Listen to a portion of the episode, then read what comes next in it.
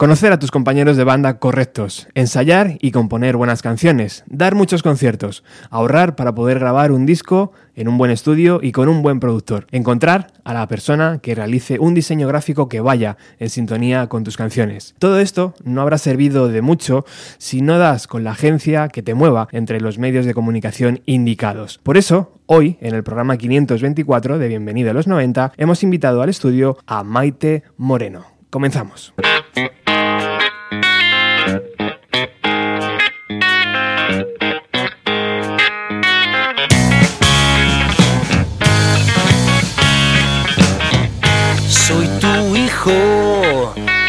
Homosexual que ante tus ojos lo trata de ocultar, lo trata de ocultar. Soy la puta ilegal que tanto desprecias, pero te quieres follar, pero te quieres follar. Soy el hippie que encontraste encima de tu hija en el sofá.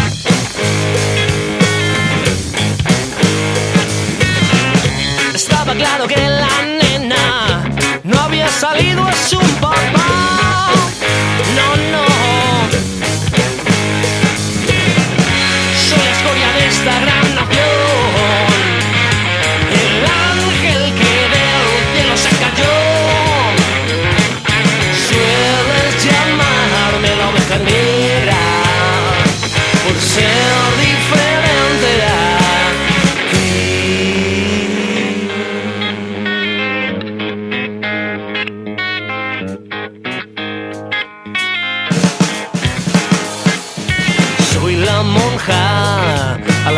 Monseñor le hizo un hijo Inmaculada Concepción, Inmaculada Concepción. Soy el músico ambulante que anima las fiestas del patrón.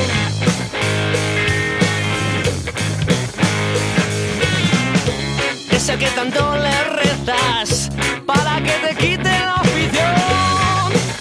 Sí, sí.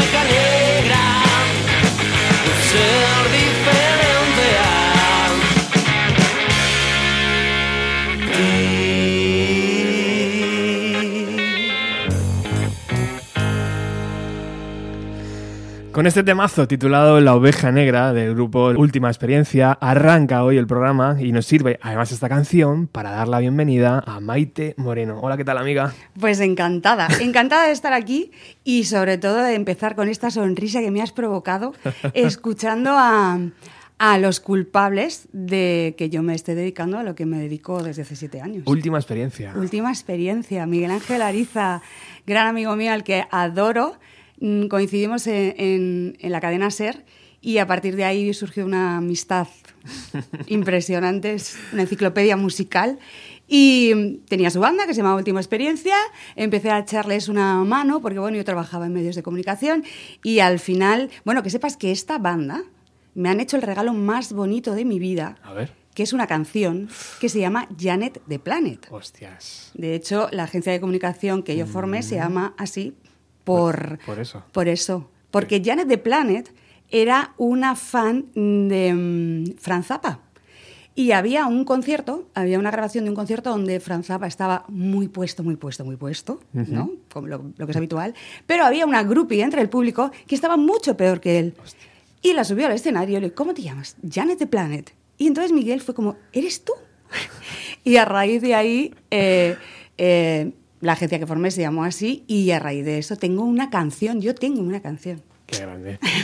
bueno, eh, hemos invitado hoy a Maite porque, mm, bueno, eh, como hemos dicho al principio del programa, tienes que encontrar los compañeros correctos, ¿no, Maite? Generar canciones de éxito o buenas, como esta, eh, grabar un disco que suene bien, una portada chula que conecte con la gente, pero es que falta todavía más cosas por hacer, no te quedas ahí, ¿no? Luego tienes que intentar llegar al público y eso se hace a través de los medios de comunicación y generalmente cuando tú llamas a un medio de comunicación es bastante complicado que te hagan caso, pero para eso se crean las agencias, ¿no? Eh, van, por, ahí los tiros, sí, ¿no? Sí, sí, Bueno, y, para empezar, para el que no te conozca, para el que diga, ¿y esta chica quién es? ¿Quién es Maite Moreno y cómo has llegado a vivir de la música como estás haciendo ahora? Pues Maite Moreno es una chiquita, bueno, era una chiquita, era más mayor, de Valladolid, que empezó en la radio, en, una radio, en la radio del instituto, que de ahí se presentó a un concurso de disjockeys que se hacía en la cadena, no sé si puedo decirlo, los 40 principales, hace mil millones de años. No tanto. Eh, unos cuantos, unos cuantos. Te estoy hablando del año 90. Y mira, bienvenido a los 90. en los 90 me recibieron muy bien. Eh, gané un concurso de disjockeys donde se presentaba un doble álbum de la frontera que se llamaba Capturados Vivos. Ajá. Y mm, gané el concurso, empecé a trabajar en los 40 principales, después pasé a mi 80. Eh, en realidad siempre he sido una chica de radio, pero en todos esos 20 años de radio siempre me he dedicado a la música, siempre. Y cuando se acabó esa etapa, pues lo, la, inercia me llevó a, a seguir hablando mucho, que es algo que se me da muy bien, comunicar y seguir al lado de, de la música. O sea, soy una gran amante de la música, en realidad. No soy una locutora ni una eh, eh, agente de prensa, soy una gran amante de la música. ¿Y cómo era esa radio de los años 90? Uf, esa radio era una radio muy rica. Era difícil. O sea, ayer lo comentaba con una compañera de em, mm, cuando yo empecé en la radio, la publicidad se metía en Revox con papelitos entre los anuncios para cuando llegaba y saltaba el papelito por los aires se había acabado el anuncio. Era una radio muy bonita porque mm, pasaban muchas cosas y se podían hacer muchas cosas. Y, mm, hemos hablado tú y yo fuera de micro y se investigaba mucho y se daba mucha información y, y creo que era un aporte mm, cultural imprescindible en aquellos momentos que no tenías tampoco acceso a la música como la tenemos ahora. O sea, a mí que un locutor me contara cosas era la única forma que tenía de acceder a esas cosas. Entonces era una radio muy bonita, muy dinámica, muy viva. También eran unos momentos musicales diferentes. Pues muy bonita, muy bonita, la verdad. ¿Y qué música escuchabas tú en los 90? Porque hoy, se me ha olvidado decirlo, aparte de la primera canción, toda la música que va a sonar en el programa va a ser elegida y ha sido elegida por Maite. Sí, bueno, voy a barrer un poquito para casa y, y voy a hablar de las bandas con las que trabajo. Es complicado porque son muchas, por eso me ha encantado que hayas puesto última experiencia porque eh, no me caben todas. Entonces, vamos a hablar un poco de las bandas con las que trabajo ahora y de las que de las que van a llegar cositas. ¿Y qué, música escuchaba yo en los 90? Pues cuando me hiciste esta propuesta, mm, yo me alteré un poco porque decía, ostras, yo en los 90 estaba en otra historia, porque yo en los 90 empecé a trabajar en M80 y claro, pasé de los 40 principales con OBK a descubrir a Van Morrison, a Jimi Hendrix, a... Entonces eh, estudiaba, estudiaba y además me flipaba. Entonces dejé un poquito de lado la actualidad. También trabajaba en un bar de noche donde pinchaba música funk y música negra. Entonces, de repente es como, ostras, los noventas y yo estaba en otra milonga. Claro. Y me has hecho hacer un ejercicio de recuerdos donde he dicho, jolín, pues sí, también escuchaba yo cosas de actualidad, pero en realidad eh, yo estaba escuchando cosas más antiguas por entonces, sí, más añejas. Eh, yo creo que en los 90 tú eras una chica cósmica, ¿no? Muy cósmica, bueno, bueno, bueno. Sí, sí, hiperactiva y muy cósmica. ¡Ay, qué añoranzas! Tal vez por eso has elegido esta canción de Jamiroquai que va a sonar ahora.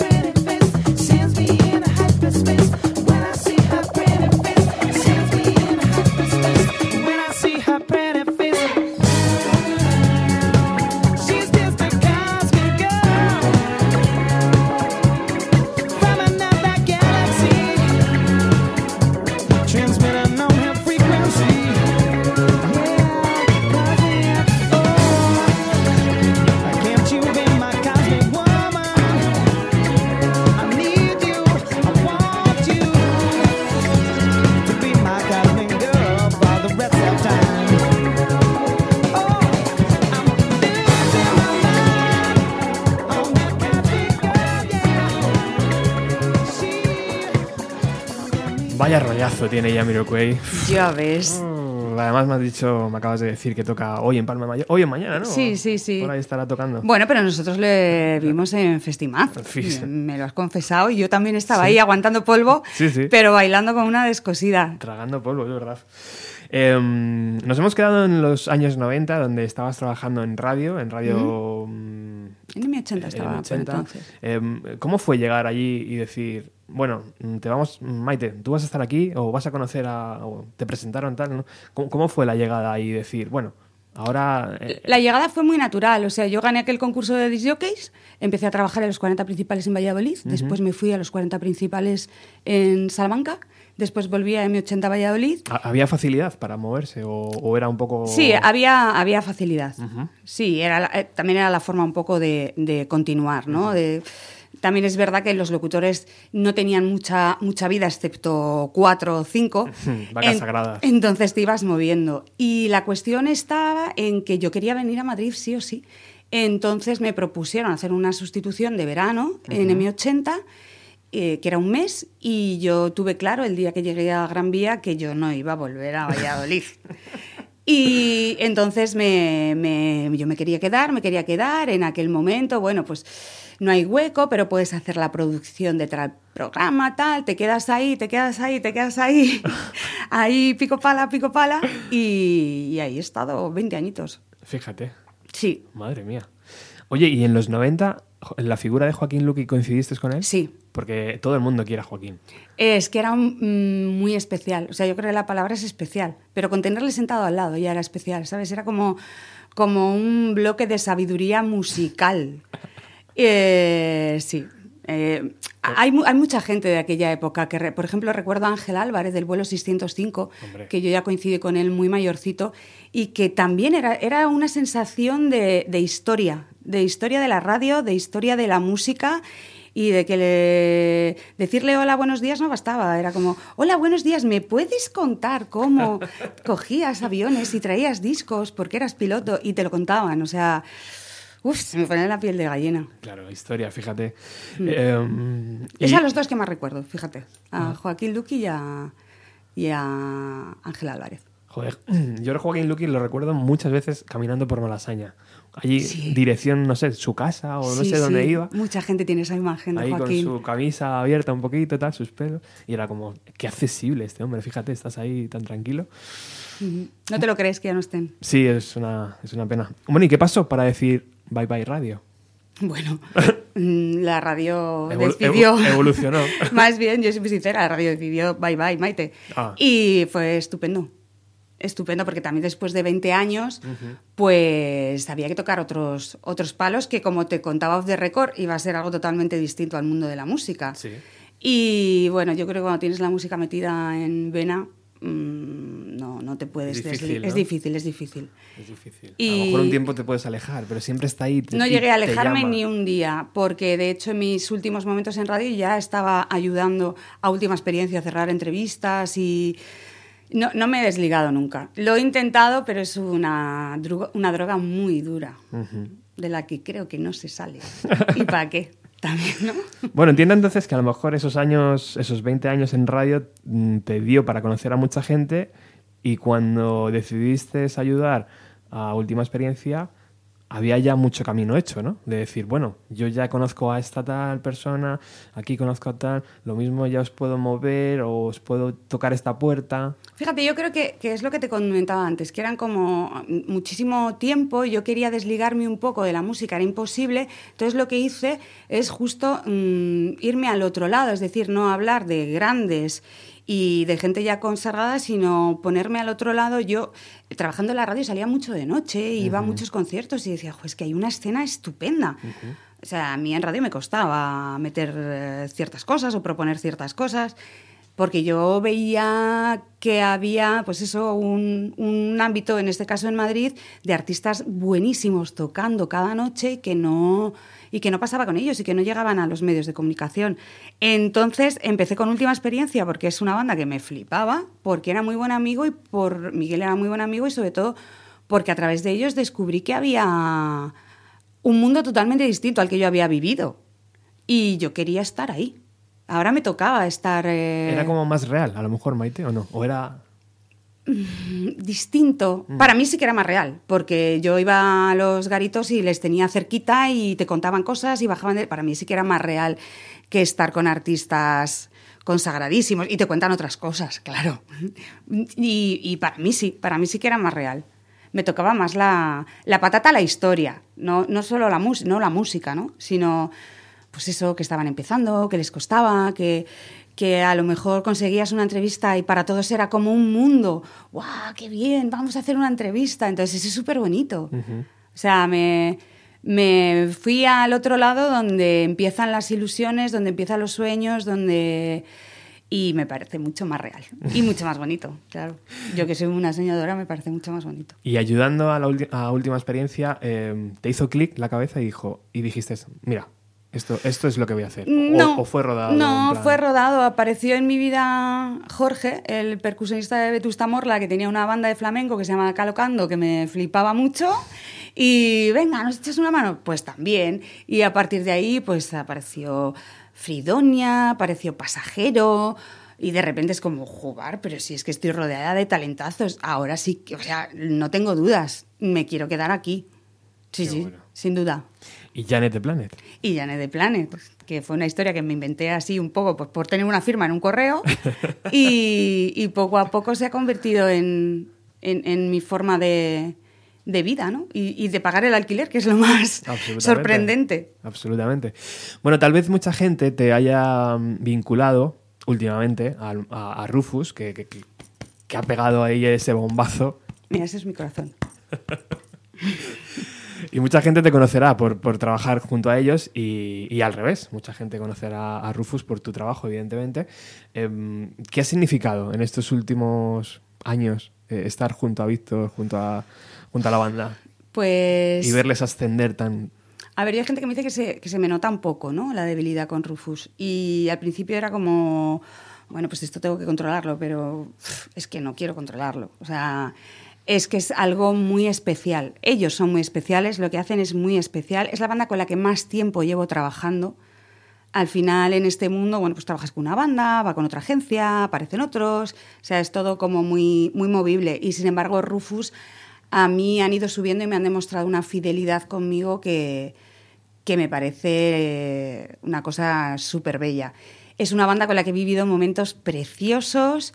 Ellos lo que hacen me parece... O sea, yo siempre digo que la, que la fórmula del éxito es la, la paciencia, la perseverancia y la pasión. Y con Rufus voy a, aunque no empiece por P, voy a incluir la coherencia y la honestidad.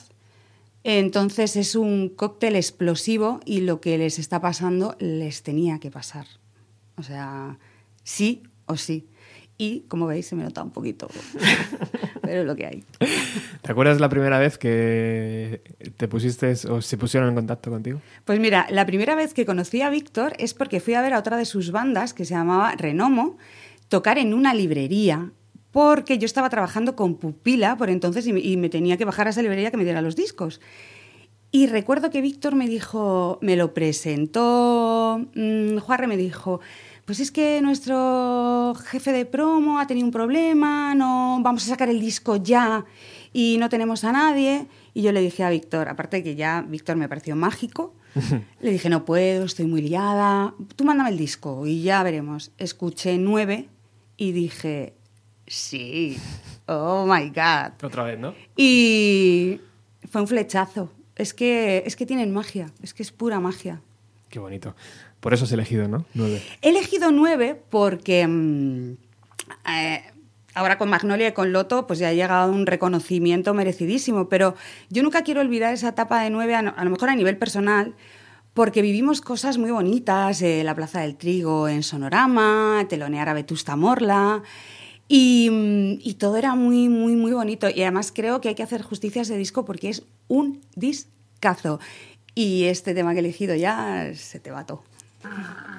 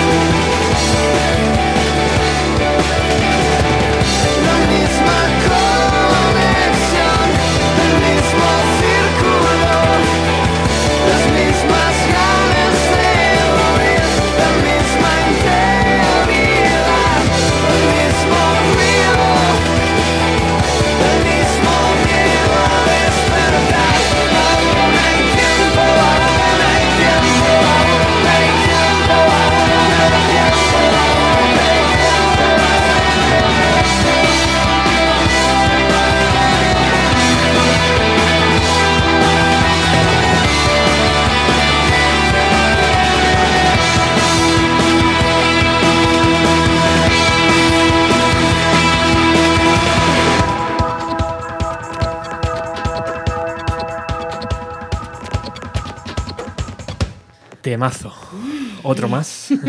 Otro más. Suma y sigue. ¿Se puede salir ileso de Magnolia, eh, Maite? Porque mm, quiero decir, toda esa atención, todo, todo ese cariño, todo ese afecto, te cambia en algún momento, ¿no? O sea, hay un Víctor en 9 y hay otro Víctor, ¿no? En- y otra Julia en, en, en Magnolia, después, o y, y en Loto, claro. No Hombre, sé. musicalmente yo creo que sí. Y, y, de hecho, pues lo que se nos avecina, pues vete a saber, porque ellos no paran de evolucionar y de investigar nuevos sonidos. Ah, Y como persona también, ¿no? Imagino que ver toda esa cantidad de... Mira, ayer tuve una conversación con Julia como de dos horas y media hablando precisamente de, de eso. Y es que mi opinión sobre ellos es que es gente muy coherente y que de verdad que lo que hacen es porque, porque necesitan hacerlo, porque es su pasión. Y también son muy humildes. De hecho, yo a veces soy un poco más mala de, pero chicos, os lo tenéis que creer. Pero, mm, y yo creo que eso es parte también del éxito, de, de hacer lo que tú quieres hacer con toda la honestidad y, o sea, yo creo que han cambiado a nivel, pues, pues de que tienen más presión, de, jolín, solo por el hecho de que ya nos escucha más gente, pues tenemos más presión y, y vamos a, a escenarios más grandes y eso lógicamente te, te tiene que cambiar pero no en un nivel eh, eh, de un modo negativo, sino todo lo contrario, de pues vamos a trabajar más porque ahora que nos están haciendo caso, ojo, pues es, un regalo. Entonces, yo creo que solo han cambiado a ese nivel, a nivel personal, creo que, que ni muchísimo menos. Están súper agradecidos de todo lo que les está pasando, pero a- no a nivel negativo, ¿sabes? De se me está yendo un poco la pinza y me... No, no, no, ni muchísimo menos. Pues, pues por eso eh, se les ama, porque además hablábamos de, de- de cosas que he vivido con Rufus, es que yo lo que siento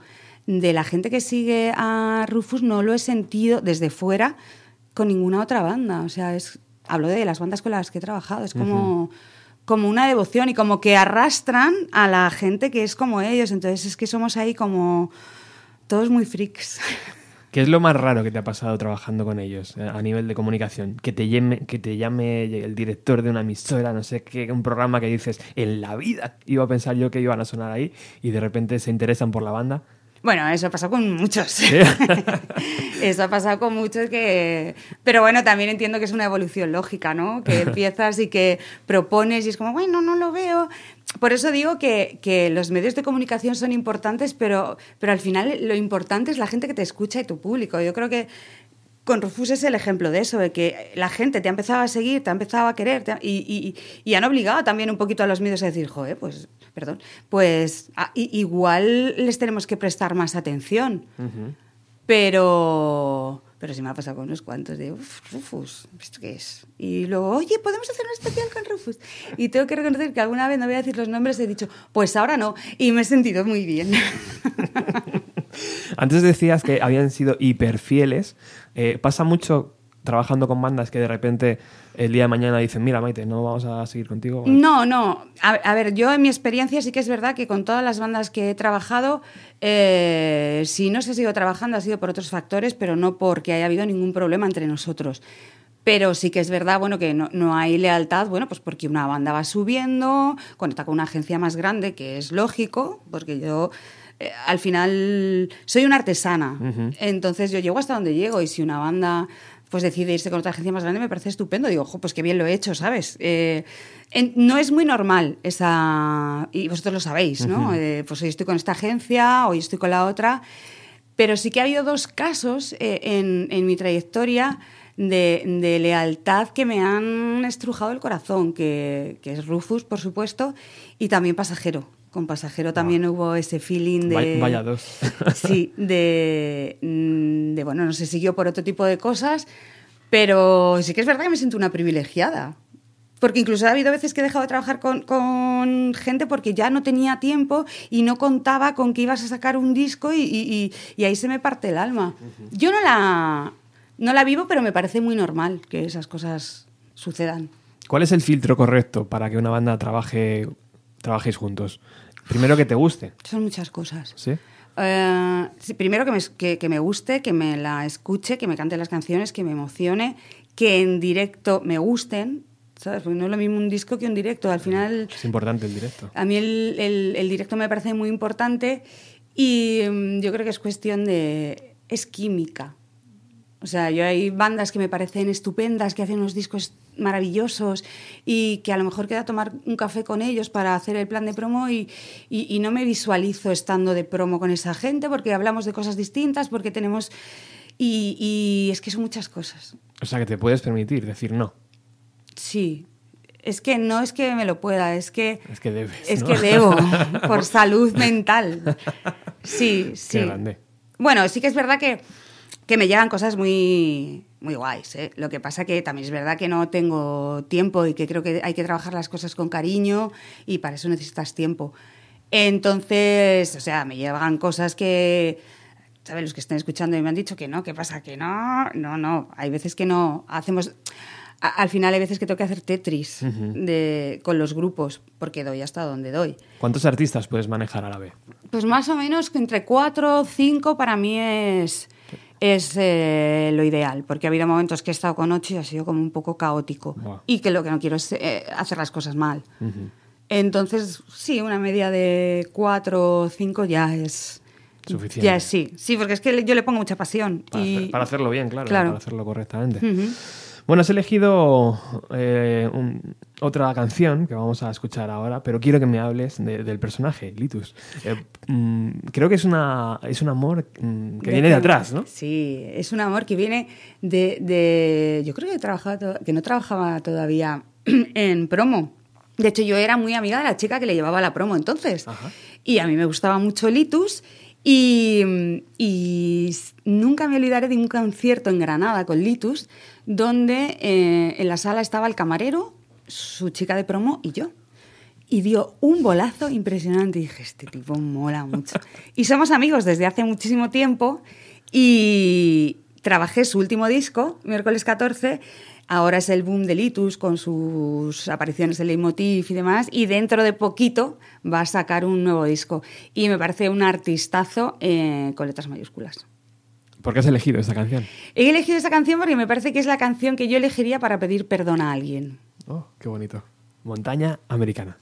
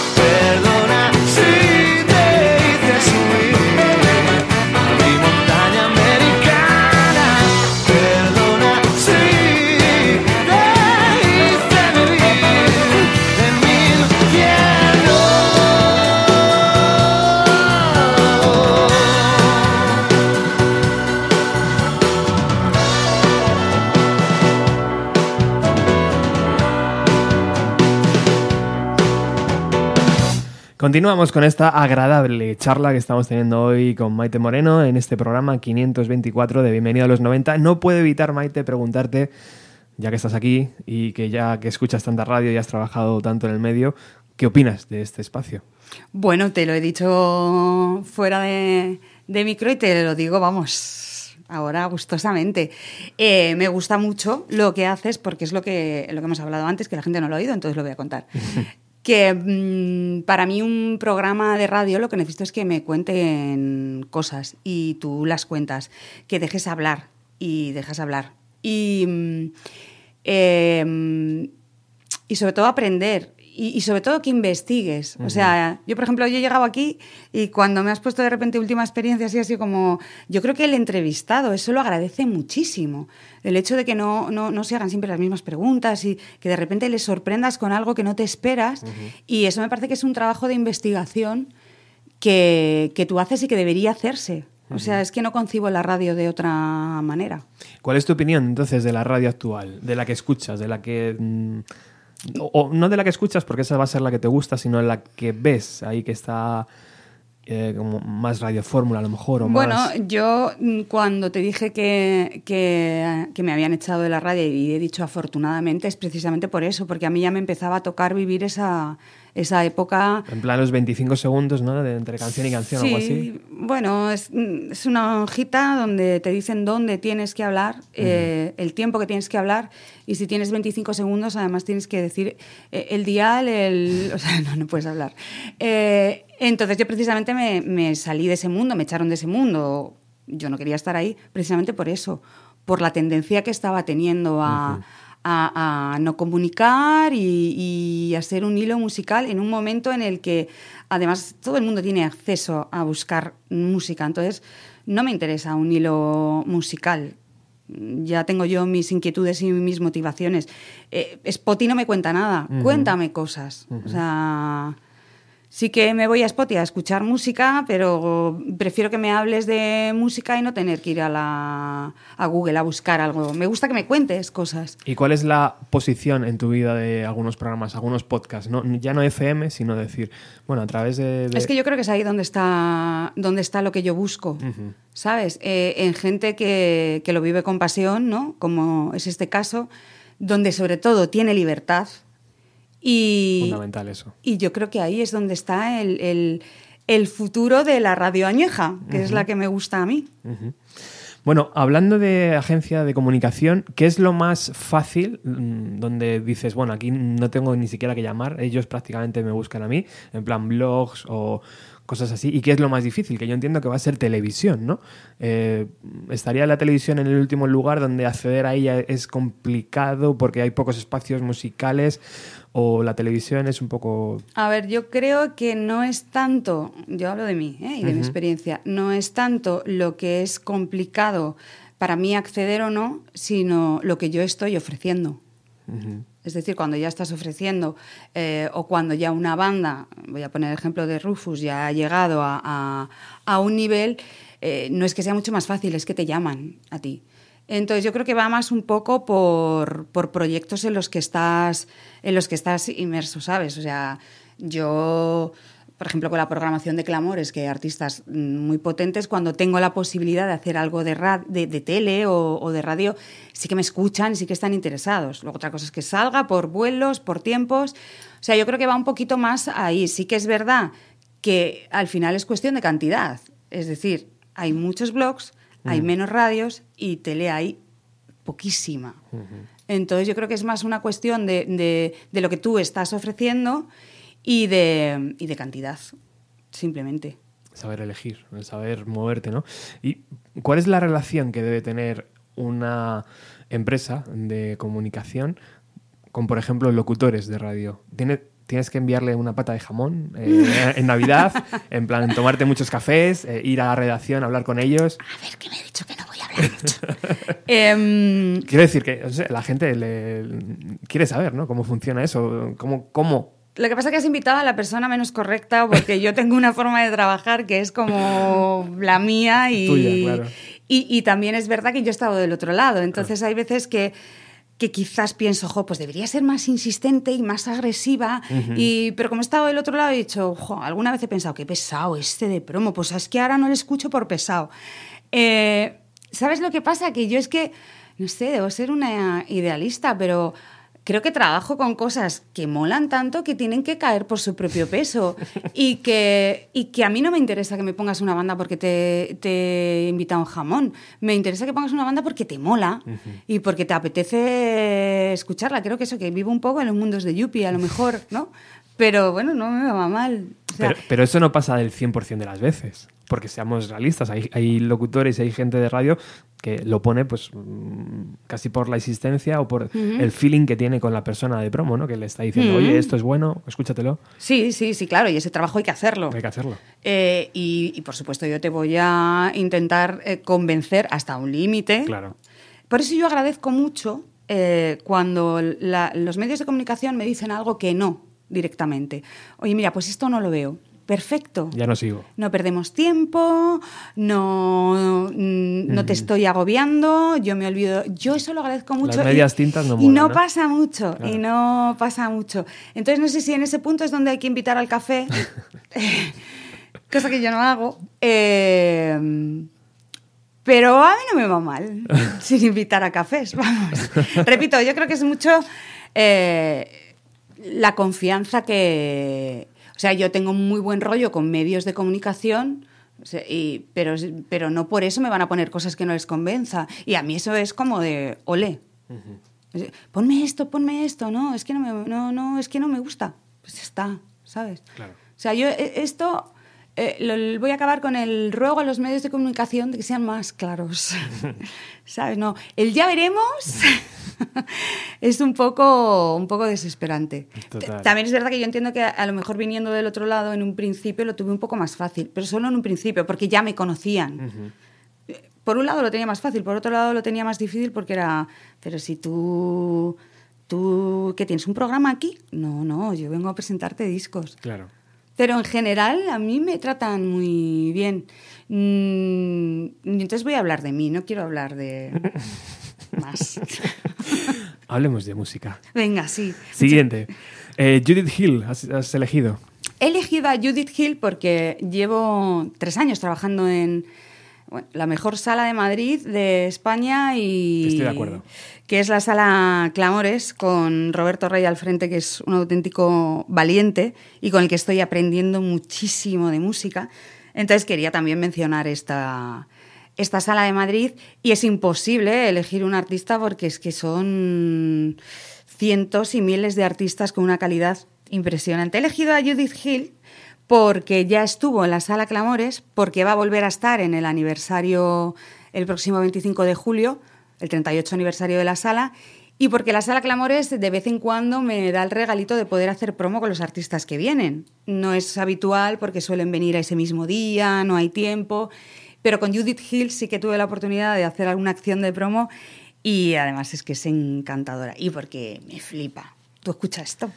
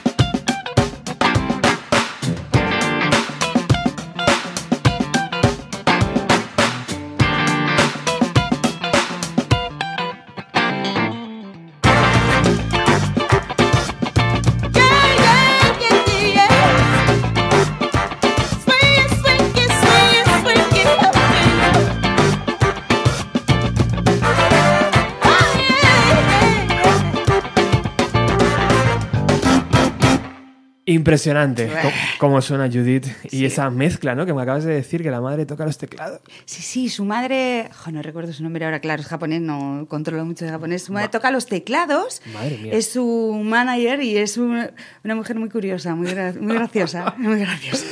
Bueno, hablábamos a micro, a micro cerrado de la gran labor que hace Roberto en la sala Clamores.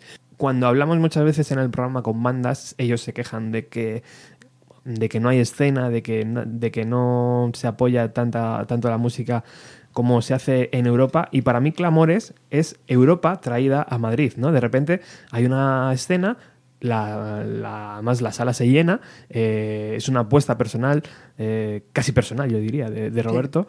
Y, y el tío es que eh, está trayendo música muy buena.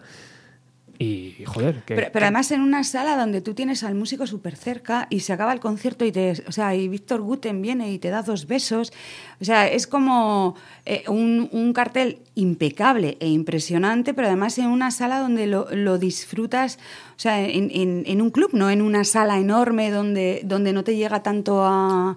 Es una apuesta muy arriesgada y ante la que me quito el, el- el sombrero, la verdad. la verdad que sí. Ojalá hubiera más promotores así y de más géneros. ¿Sabes cuál es mi sueño ahora mismo? Hacer un programa de radio allí, en Clamores. Pues vamos, a- vamos a hablarlo, eso. Vamos a hablar con Roberto. Claro.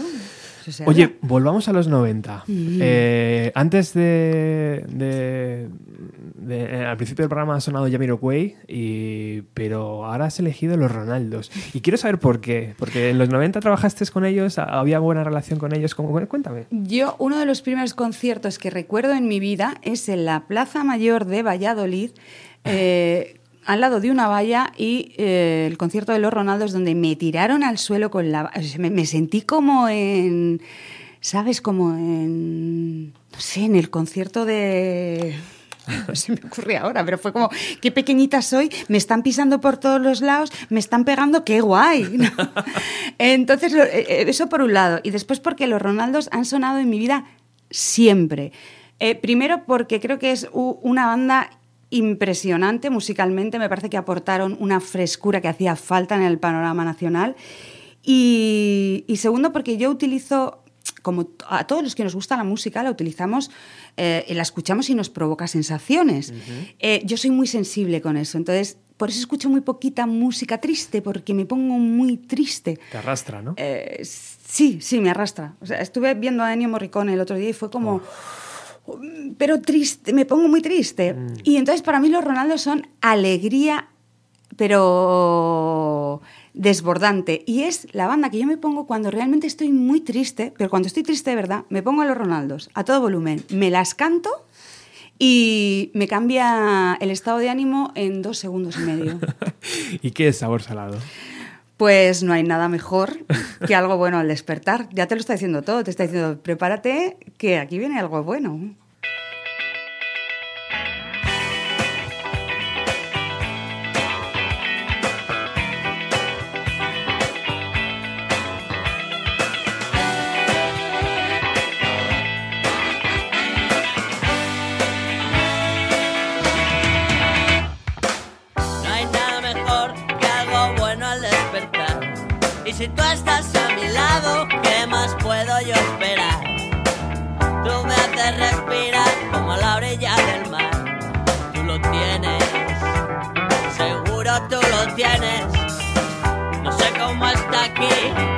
Sé cómo viene. Y si lo intento entender, grito desesperado.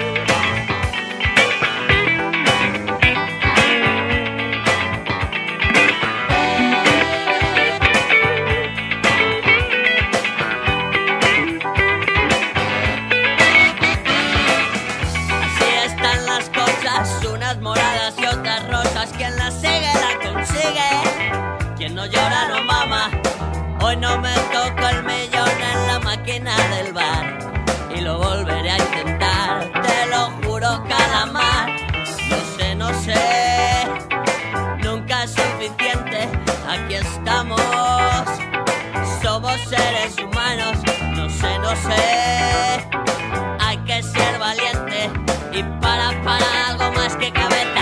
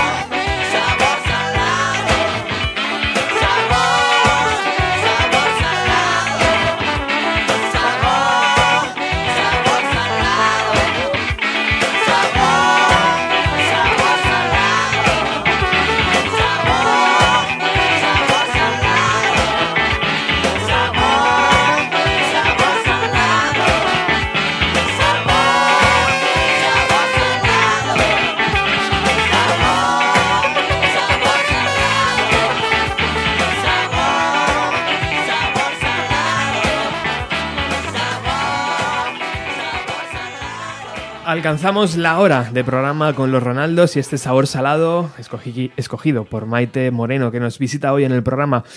Sabes que por aquí pasan muchos eh, artistas y muchas bandas que están empezando.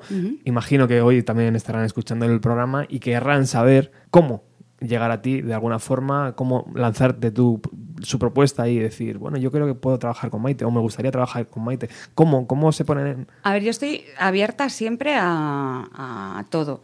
Eh, yo siempre digo que al final hay, hay mm, mm, tres cosas imprescindibles, que es que me guste la historia, que tengamos eh, una buena comunicación y, y también, sobre todo, que pueda encajarlo, porque hay veces que se me acumulan cosas.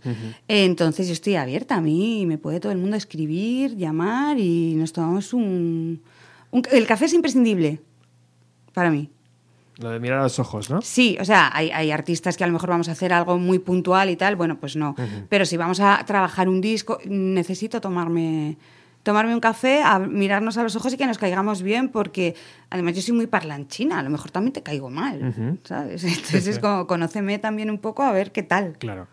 ¿Y cuál es, ya sé que no vamos a hablar de cantidad, pero cuál es el, el- el decir, bueno, a partir de aquí empe- empezamos a trabajar? Eh, no sé, ¿hay una cantidad fija o varía según la propuesta de la banda? ¿Hablas de tarifas Sí, de- económicas? de pasta, sí. Eh, esa es la pregunta que me hacen muchas bandas de, bueno, pero pásame tarifas de... Eh, Yo no tengo tarifas. Es decir, vamos a crear un plan de promo, vamos a ver qué es lo que se va a trabajar realmente, también qué contenidos tengo para yo poder hacer un plan de promo y a partir de ahí vamos a hacer una- un, un presupuesto real. O sea, no, no es lo mismo trabajar con una banda que ya todo el mundo la conoce, que eh, sabe quién es y que te va a resultar mucho más fácil que cuando empiezas con una banda y tienes que ser más insistente y escúchamelo y no es lo mismo trabajar con una banda que te lo están pagando los miembros eh, haciendo bolos por ahí que alguien que tiene una agencia o, o una editorial detrás. Es que depende de, de muchísimas cosas. Sí, Cambia sí, todo. sí, sí. Mejor entonces el café, ¿no?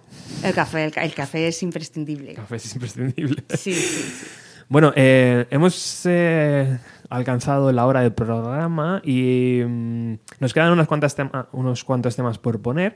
Yo tengo especial cariño a este que tengo aquí, no sé si es el siguiente que te apetece escuchar, pero bueno, yo te lo propongo porque siento que si a Rufus le ha pasado esto, a Beluga eh, le debería pasar, Sí, sí. porque siento lo mismo cuando los escucho. Estoy totalmente de acuerdo. Siento mucha verdad en ambos proyectos. La hay, sí, sí, estoy totalmente de, de acuerdo.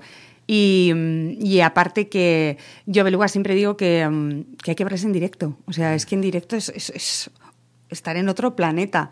O sea, el disco está muy bien, muy bien producido, mola mucho, pero en directo son muy bestias y molan mucho y hay mucha verdad. Eso sí que... ¿Cómo Bueno, es- es que yo siempre trabajo con gente que tiene mucha verdad detrás. ¿Cómo, cómo es trabajar con ellos? ¿Cómo... Pues un poco caótico, porque Carlos es, es un artista, artista, Total. con lo bueno que tienen los artistas y las idas de olla que tienen los artistas. Pero es muy agradable, son un amor, son un amor, la verdad. ¿Y musicalmente qué te inspiran? ¿Qué te, qué te... A mí me. como que me arañan las tripas. Luego, cuando les escuché, sentí eso y luego entendí la portada del disco, que es como un medio cuerpo con las tripas. Total. La voz de Carlos me parece impresionante, o sea, es muy penetrante, canta muy bien. Y su físico, ¿verdad? Cuando le ves es como... Es primitivo, yo siempre digo, eres muy primitivo. Total, tía. Y también, bueno, es actor, entonces Exacto. eh, corporalmente también el manejo que tiene del cuerpo en el escenario te impacta. Eh, creo que las eh, armonías que hacen en las canciones me parecen sublimes. Me, me parece que tienen un gran futuro y que, que sea conmigo o sin mí, pero que tienen que llegar. Sabes que estuvieron hace no mucho en el programa y siempre proponemos que hagan una versión de los años 90 a las bandas. Y ellos me dijeron, bueno, hemos ensayado esta mañana, pero no estamos muy seguros, ¿eh? Y luego de repente se clavaron una live de Pearl Jam que era maravilloso. Bueno, ¿por qué has elegido Detrás del Corazón? Eh, porque es la que me estalla el corazón y la que me hace... eh, Al final, es lo que te decía antes, como ves, yo siempre digo canciones como muy happy, porque a mí la música es mi mejor terapia, entonces cuando tengo que hacer unas elecciones, las que más me suben. Y en el caso de Belúa, esta es una de las que más me suben.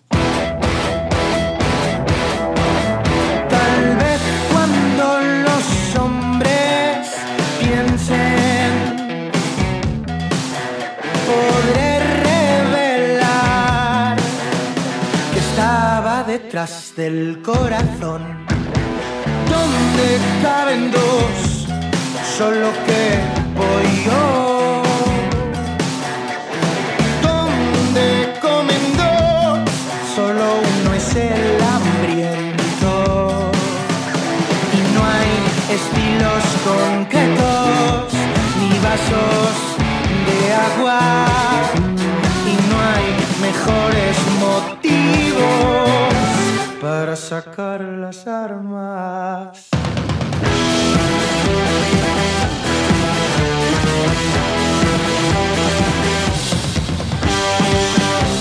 Quizás estaba detrás del corazón.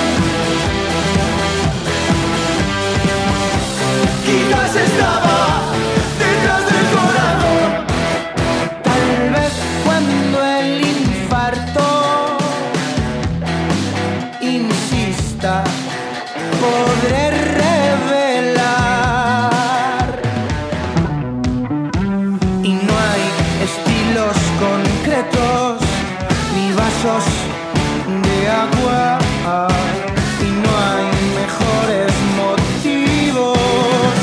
para sacar las armas.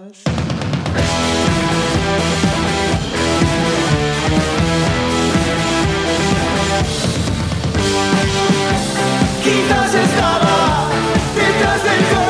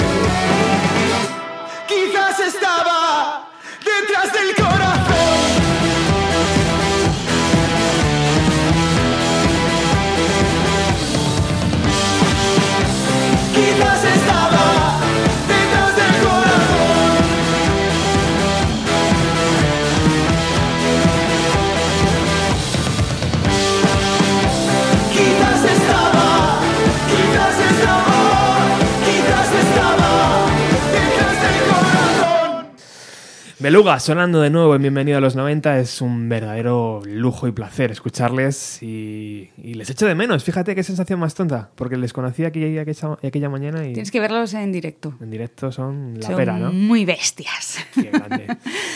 Bueno, estamos llegando al final del programa. eh, todavía quedan unas cuantas canciones por sonar, pero eh, seguimos hablando con Maite y mi, mi siguiente pregunta va por eh, lo que hablábamos ahora mismo, esa inundación de nuevas bandas, de nuevos proyectos que muchas veces no nos deja diferenciar los buenos o los honestos o los, o los que mm, deberían sobresalir con el resto, ¿no? Porque hay tanto que escuchar y oh, una capa encima de otra y otra y otra que muchas veces no sabes hasta dónde debes llegar, ¿no?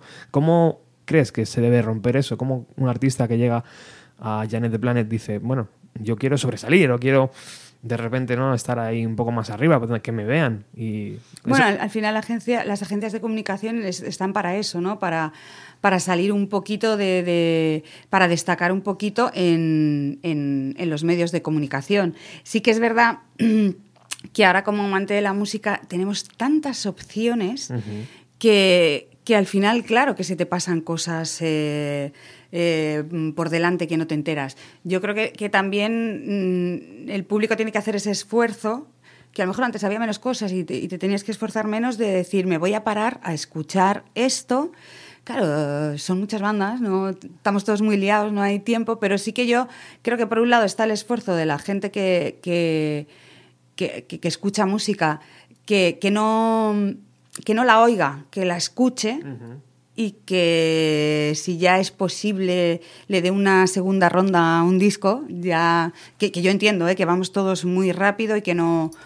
Por un lado, eh, eh, eso, y para destacar, yo creo que hay dos cosas eh, imprescindibles. Uno, lo- la labor que hacemos nosotros, ¿no? de posicionar a las bandas para que los medios de comunicación hablen de ellas, y por otro lado, tocar en directo. O sea, si no tocas en directo, no existes. cuan- cuanto más mejor, digamos, ¿no? Casi. Claro, tú puedes hacer una promoción muy potente de un disco, de la salida de un disco, pero llega un momento que eso se ha agotado y si tú no sigues tocando, eh, es que dejas de existir. Y además es que eh, a la gente nos gusta ver a las bandas, bueno, hablo por mí, en, en directo porque es la vida, es donde están vivas. Esa, esa ha sido un poco la apuesta de, de Rufus, digamos, porque les hemos visto hacer no sé cuántos conciertos. Creo en que eran como eh, 200 conciertos más o menos. ese, ese número es altísimo. Claro, o sea, pero es que es la forma de... Y, hacerte una primera ronda de salas donde te vean 30 y a la siguiente pues te ven 60 y, Y entonces yo creo que, que- que la manera de posicionarse es esa. Por supuesto, también nuestra labor, ¿no? De, de- de que los medios... Yo creo que al final es un poco, va todo hermanado. Es decir, si tú haces ruido en los medios, las salas se fijan en ti, cierras bolos, pero tú si también estás tocando, los medios dicen, ah, esta banda está activa. Es decir, yo creo que va todo, todo hermanado. También es verdad que a lo mejor, Maite, antes escuchábamos y comprábamos un disco y lo valorábamos más que ahora directamente escucharlo en Spotify, que es como... Claro, "Eh". y, y- y le ponías el CD y ya no te digo si era un vinilo y te tienes que levantar de la silla, a no ser que tengas el CD en la mesa y te tienes que levantar de la silla y darle a un botón y sacarle y darle la vuelta. Entonces los escuchabas más. Yo creo que también había menos cantidad. Ya. O sea, me- si me pasa a mí, ¿no? Que a veces digo, jo, es que estoy un poco despistada de lo Mm. que está pasando, pero es que no, no, no hay tiempo, entonces hay que ser selectivo. ¿Tú utilizas Spotify como una herramienta, digamos? O Yo solo lo utilizo para trabajar. Para currar. Eh, es decir, me contacto una banda y lo busco ahí, pero yo sigo escuchando discos enteros, aunque siempre hay una canción que me gusta menos y que digo, ay, la voy a pasar. Pues no la paso, ¿eh? Me la escucho. Muy bien. Hay un, pro- hay un, hay un Telegram, hay un, hay, una, hay un foro de Telegram de Bienvenido a los 90, donde muchas veces hablamos de, de las bandas que pasan por aquí. Y el otro día surgió, no sé si me puedes ayudar en esto, de qué cantidad de dinero recibe una banda por un play o por una escucha en Spotify. No teníamos ni idea. Eh, ¿Tú lo sabes? No, ni idea tampoco, idea, ¿no? ni idea. Pero, pero no sé lo, lo, lo que puede cobrar por, por reproducciones en Spotify ni en YouTube, pero es que tampoco sé lo que puede cobrar ni siquiera de las GAE. No.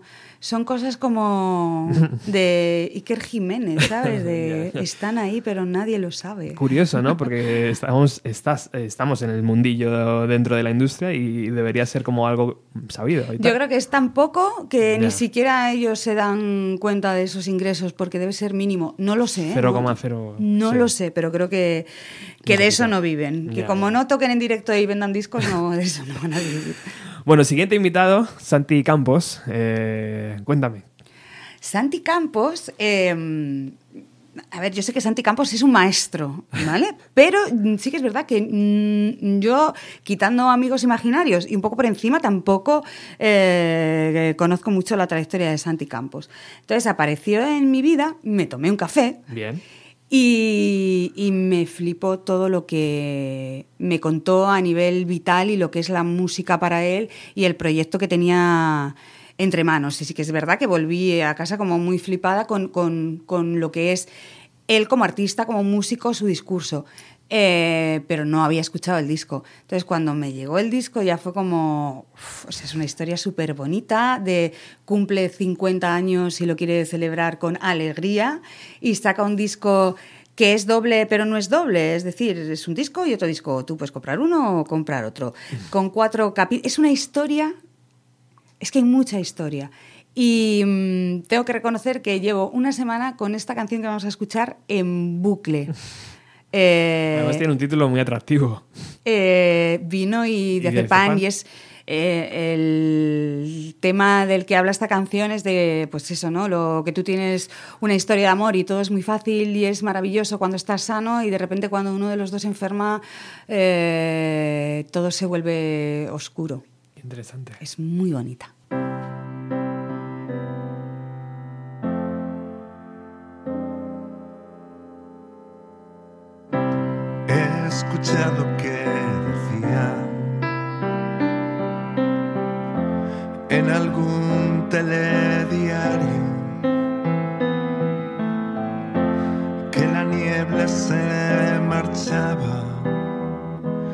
que empezaba el verano,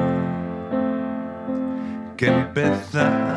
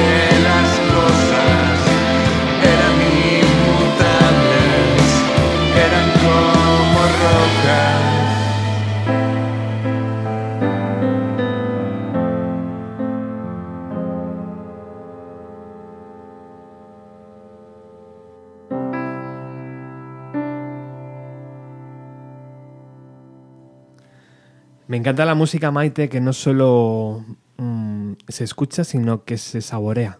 Y esas típico tipo de canciones casi puedes eh, sorber el vino, ¿no? Que está hablando. Es como Es como una delicia, así como un delicatessen. Mm. hay, hay madera en esta canción, Sí, ¿sabes? total. Hay, hay como De roble. Madre mía, es increíble. Santi Campos, pues eh, estamos llegando al final. Ahora sí, eh, queda la última canción que, que ha elegido Maite. Eh, ya ha- habéis comprobado en estos eh, en esta hora y 20 minutos que, que du- que ha durado el programa que es una mm, persona muy ecléctica en los sonidos. Eh, Total. Creo que ha sido una, mm, un viaje emocional muy bonito, eh, donde hemos repasado sus 90, donde hemos repasado, evidentemente, las bandas con las que está trabajando. Y, y nos vamos a ir con los 90, claro, ¿cómo claro, no? ¿Cómo claro, no? claro. Y he elegido esta banda porque mm, es como un poco el, el colofón ¿no? de lo que es para mí la música.